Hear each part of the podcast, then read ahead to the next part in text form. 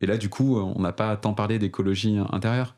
Et, euh, et, si, et pour les auditeurs et les auditrices qui nous écoutent, si vous êtes encore à ce stade du euh, complètement tétanisé dans votre canapé sur il y a plein de trucs à faire, il y a plein de trucs qui vont pas, et il y a plein de trucs sur lesquels je peux améliorer les choses, ne courez pas vers la porte. Revenez vers l'intérieur. Comment vous vous sentez? Pourquoi vous vous sentez comme ça? D'où ça vient? Moi, pour moi, c'est ce que je dis à tout le monde, et ils ont du mal. Quand je dis ça, les gens, ça les énerve un peu. Je leur dis, mais tu vas à la salle de sport? Ok. Et ton, dernier coaching euh, avec un coach en dev perso ou euh, psychothérapeute, tu remontes à quand? Parce qu'entraîner son corps, c'est aussi important qu'entraîner son esprit. À l'école, pour moi, c'est une matière qui manque. C'est l'introspection personnelle. C'est la base. Et c'est pour moi, c'est euh, la racine qui fait que demain, tu te prends une énorme tempête avec des vents à 200 km/h, les branches, elles vont casser, l'arbre, il est toujours là. Et c'est ça pour moi le plus important, et c'est comme ça que je me sens quand je ferme les yeux. Je suis bien, bien, bien ancré sur ce que je suis, sur ce que je veux, sur ce qui a de l'importance pour moi et sur mes besoins. Et, euh, et c'est pas de l'égoïsme, au contraire. Du coup, est-ce que, euh, est-ce que ça remet ce travail-là, est-ce que ça remettrait en cause ton travail sur ton association ou pas du tout, ou ça n'a rien à voir?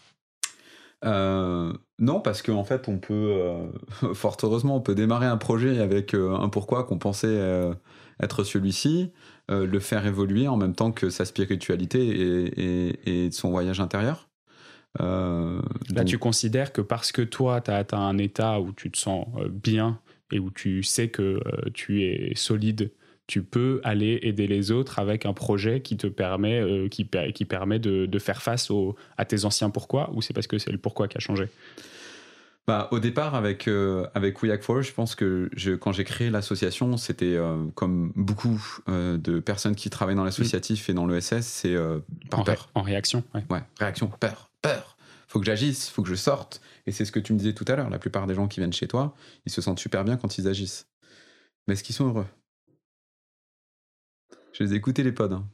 Je ressens beaucoup les gens. Intéressant, mais ça peut être une question que je pose euh, Est-ce que tu es heureux euh, Simultanément ou juste, juste après, euh, ok, maintenant que tu m'as donné ton sentiment vis-à-vis de ça, comment est-ce que.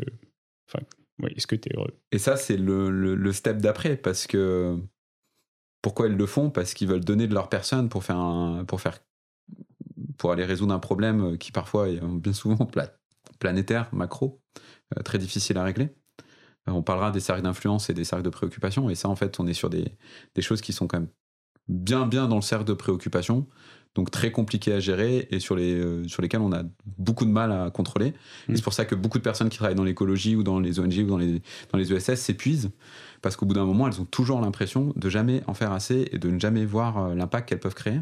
Pourquoi? Parce que leur ancrage, en fait, il n'est pas euh, intérieur, il est extérieur.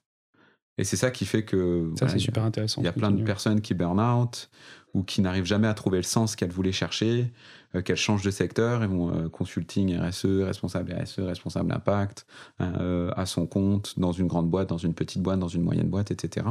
Parce qu'elles ont vraiment fait le travail de comment je me sens, qu'est-ce qui a de l'importance pour soi, pour moi, quels sont mes besoins profonds et comment est-ce que je les respecte et j'essaie de, de, garder l'équilibre au quotidien parce que c'est un, travail de tous les instants. Tu penses que notre rapport à l'impact qu'on crée chez les autres est lié à comment on se sent fondamentalement vis-à-vis -vis de la cause contre laquelle on lutte ou pour laquelle on lutte.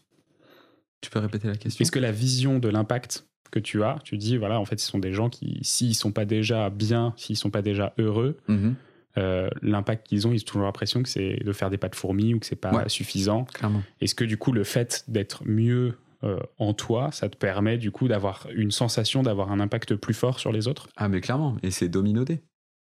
C'est euh, c'est la loi de l'univers. Tu prends un bol avec de l'eau dedans, tu laisses tomber quelque chose il y a des vagues qui vont taper les rebords du bol et ça va revenir. Si les rebords du bol, c'est euh, quoi que je fasse, de toute façon, ça marchera pas, et il y en a beaucoup qui pensent ça au fond d'eux, euh, bah, ce qui te revient dans le visage, c'est bah, ça marche pas. Si les vagues du bol, c'est je me sens tellement bien, et je crois tellement en ce que je fais, et je suis tellement positif, et je vois, le, je vois vraiment l'aspect positif de tout ce que je fais au quotidien, et j'ai envie de donner, en fait, c'est, c'est, effortless. Hmm.